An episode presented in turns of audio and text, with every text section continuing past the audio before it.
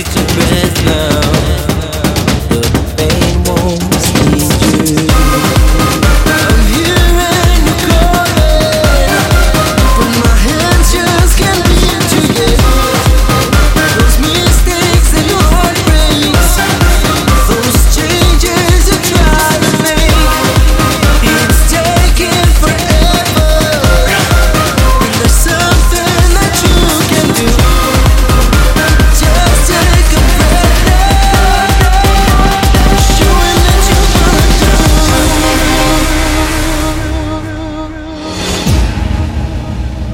Least we can live again